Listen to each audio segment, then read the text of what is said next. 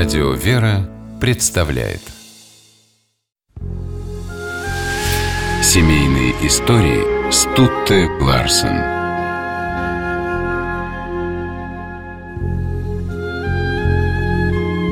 Было время, когда российская парфюмерия занимала на мировом рынке видное место, а парфюмером номер один тогда называли Генриха Бракара. Удивительно, но если бы не счастливый сорокалетний брак, едва ли Бракару удалось бы поднять на такую высоту свой благоухающий бизнес. Шарлотта Раве, супруга Бракара, бельгийка по происхождению, родилась в Москве.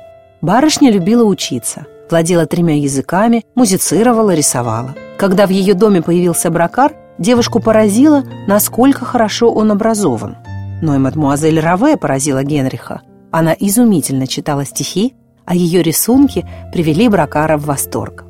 Генрих, начинающий парфюмер из Парижа, приехал покорять Москву. Но покорять в первую очередь пришлось Шарлотту. Влюбленный Бракар наполнил дом Раве ароматом сирени в январе. Шарлотта не могла понять, откуда среди зимы такое чудо. А чудо плескалось в граненом хрустале, который Генрих, смущаясь, преподнес девушке. Духи собственного производства. Теперь пришел черед смутиться Шарлотте. Подарок был похож на признание, но она любила другого – певца-тенора. Певца или его голос, задался вопросом Бракар и решил это проверить. В день домашнего концерта Генрих поставил на рояль букет восковых фиалок, которые пахли как настоящие. Француз знал, запах фиалок плохо влияет на голосовые связки. Бракару было стыдно за коварное устранение соперника. Зато Шарлотта о певце больше не вспоминала. В 1862 году Генрих попросил у отца Шарлотты ее руки. Увы, жалование технолога Бракара составляло всего 120 рублей. По этой причине жениху отказали. Но чего не сделаешь ради любви. Генрих уехал в Париж и продал технологию изготовления концентрированных духов. 25 тысяч франков спасли влюбленных. Шарлотта вышла замуж за Генриха. Супруги сняли помещение, и Бракар начал варить мыло, которое никто не покупал. Простые люди мыло не употребляли, а богачи привыкли к французскому. Шарлотта делила с мужем все трудности этого периода. Пока Генрих переживал, думала, чем помочь супругу, и посоветовала ему варить детское мыло в форме зверушек и с изображением букв алфавита, а для женщин делать мыло в форме овощей. И чтобы цена такому мылу была копейка, а не рубль. Генрих понял. В лице жены он обрел удивительного помощника. Товар шел на расхват, и Бракар стал первым мыловаром страны. А потом занялся косметикой. Супруга и тут подсказала, как обойти конкурентов. Придумала запаковывать пудру в яркие коробочки и заливать помаду в красивые футляры. Росли доходы, росла и семья Бракар.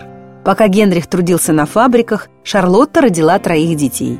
Генрих мечтал сделать свой дом маленькой Францией, и Шарлотта готовила французские блюда, покупала книги на французском языке. Генрих не мог отлучаться из цехов. Шарлотта сама открывала парфюмерные магазины и была счастлива тем, что муж дает ей возможность развивать свои таланты и делится всеми секретами. Она знала, супруг мечтает найти особенный аромат – аромат радости – и вот, наконец, в продажу поступил одеколон «Цветочный». Бракары получили за него большую золотую медаль на Всероссийской промышленно-художественной выставке.